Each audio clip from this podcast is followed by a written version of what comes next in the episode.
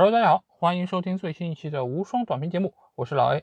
昨天我们第一期的马后炮节目上线之后啊，似乎各个平台上面的一个反响并不是特别踊跃啊，可能欧洲杯的热度已经过去，大家已经没有太多的心情再来复盘欧洲杯的这个情况，也可能在前两天，大多数的自媒体都已经把相关内容都发布了，所以我们昨天节目在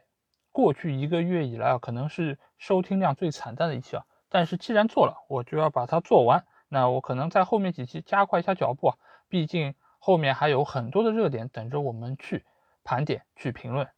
啊。那我们这次就来到了欧洲杯的 B 组啊。B 组其实小组第一就是三战全胜的比利时队。比利时队这一次其实我们也可以看到，就是有非常多的一个巨星参与，也是赛前的一个非常大的一个夺冠热门。但是他们最终在八进四的一个比赛中输给了意大利队啊！我们先可以来看一下，就是整个这次比利时队存在的一个问题啊，比较大的一个问题其实就是他们头重脚轻啊。就前场的组合，光从纸面阵容上来说是非常非常的好啊，有大小阿扎尔，有卢卡库，以及有德布劳内，中场也有维特塞尔，还有莱斯特的迪勒芒斯。后防线上，尽管我们一直调侃他们是百岁防线啊，但是这几个球员。呃，不管是从经验上还是他们个人能力上，仍然还是比较有实力。呃，维尔马伦稍微是有一些年长，而且已经淡出了欧洲足坛。但是这样的一个比利时队本应该走得更远，但是在马丁内斯的一个治下，我觉得这个比利时队最大的一个问题就是在于他们的打法过于单一，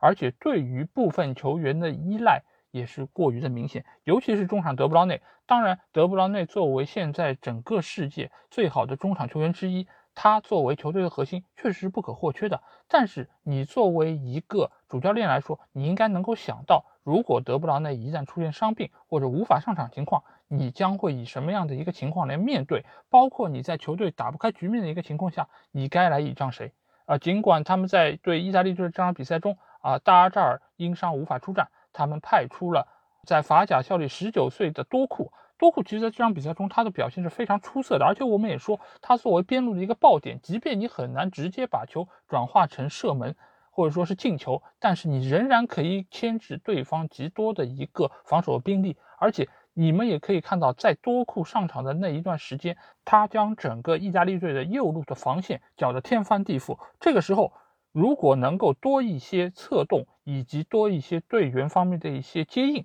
那多库是能够给到意大利队更大的一个威胁，甚至于可以取得更多的进球。但是这个时候，显然马丁内斯在很长的一段时间内都没有做出相应的变化，只是把多库作为边路的一个接应点来使用。直到下半场，他意识到了多库的一个重要性，才在这方面有所改变。但这个时候，一方面对方的防线已经对他有重点的盯防，另外一方面，多库的体能在多次的来回冲刺之下，已经出现了枯竭。所以这个时候其实已经是错过了整个比利时队最好的一个扭转比赛战局的一个机会，而且再加上卢卡库在这场比赛中他的状态不是那么良好，浪费了几次机会，使得最终他们饮恨出局啊。所以这个比利时队现在来说，你可以说他最大的短板在于防线年龄的老化，你也可以说他可能是因为这次伤病阿扎尔的伤病以及德布劳内带伤坚持。但是我觉得这个比利时队他最大问题其实是出在。主教练身上，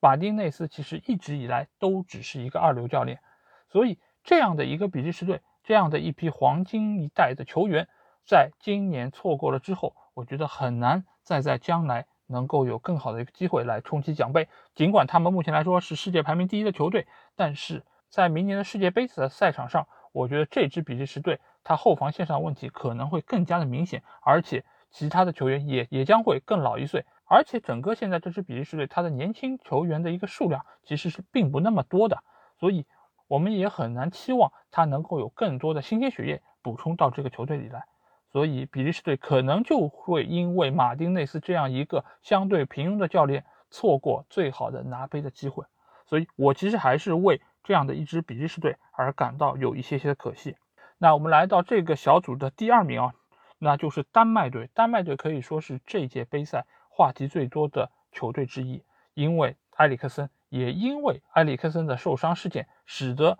从他们的第一场小组赛其实就受到了最大程度的一个关注。一来是在于埃里克森的一个事件，使得大家对于球员这样一个群体的健康，尤其是在场上发生的一些突发事件的一个急救，我觉得也是引起了各方各面的一个关注。而且对于埃里克森后续的一个关注程度，其实也是被作为这次杯赛最大的一个焦点而关注的。啊，我相信这个对于日后的。一个球员健康方面的一个保护，以及急救方面的一个措施的推进，我相信也是会有比较积极作用。那我们回到比赛本身啊，丹麦这个球队在第一场比赛受到如此大的一个冲击的情况下，而且不得不面对马上继续进行比赛这么一个选项，尽管当时是可以给到他们一个有选择机会，是马上继续比赛，还是第二天恢复。但是这个时候，我相信作为丹麦队来说，其实两个选择都不那么好。他们选择了相对比较好的一个选项之后，遭遇了他们第一场的这个失利。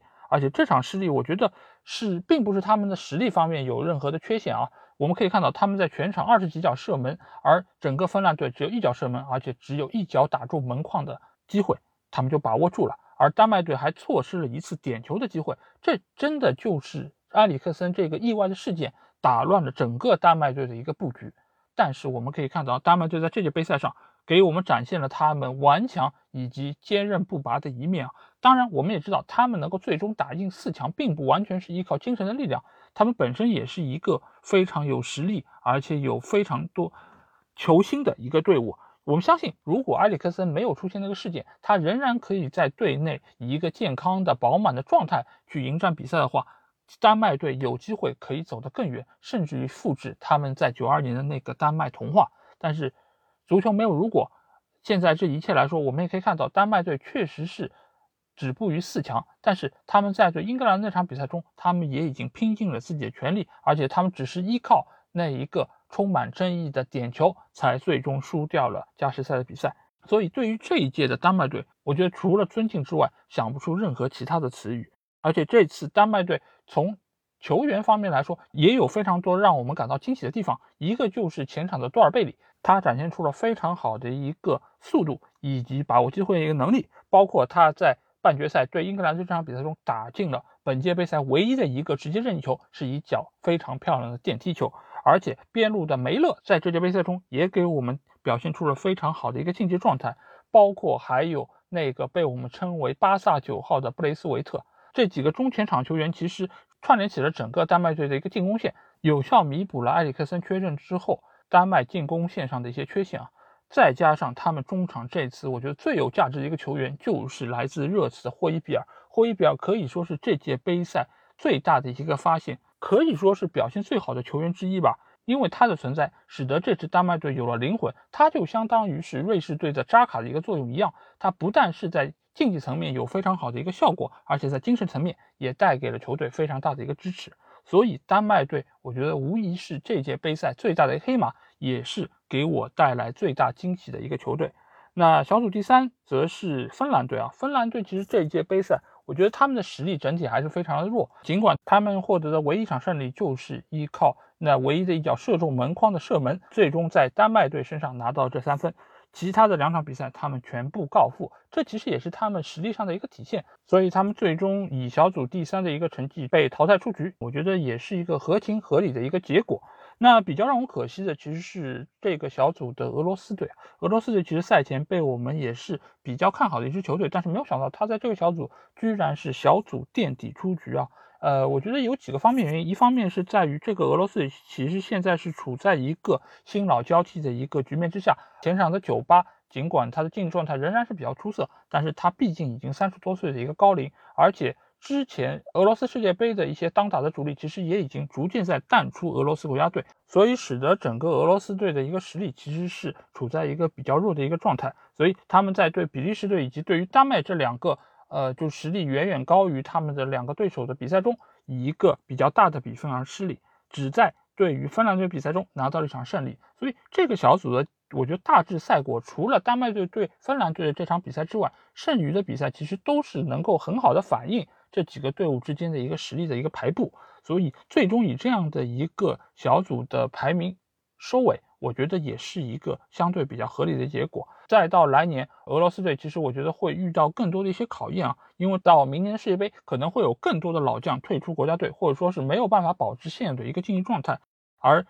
年轻的球员，包括格罗温。包括米兰丘克是不是能够及时顶上来，其实也是目前我们非常需要注意的一个问题。因为格罗温他本身他的身体状态不是特别的良好，时常会有伤病伴随着他，他能不能到时候仍然以一个健康的竞技状态来面对世界杯比赛，其实也是要在这个地方打一个问号。包括还有其他位置上的一个年轻球员，是不是能够打出他们在俄罗斯世界杯时候的这个良好的表现？其实我觉得也是问题多多啊。所以这支俄罗斯队，我对他们其实是不抱太大的一个期望。但是不管怎么说，整个 B 组比赛这几个球队其实也给我们奉献出了非常多优异的表现和精彩的比赛。尤其是丹麦队啊，他们在面对俄罗斯队、威尔士队还有捷克队这几场比赛中。一共打入十球啊，显示出了摧枯拉朽一般的进攻实力，而且他们整个队伍年轻的一个朝气，还有反击的一个速度，也给大家留下了非常深刻的一个印象。尤其是以左边路的梅勒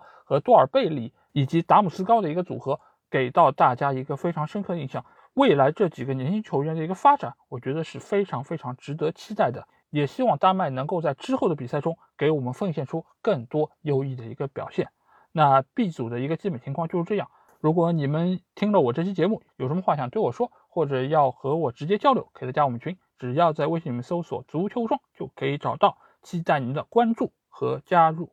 那我们之后的 C 组的节目再见吧，大家拜拜。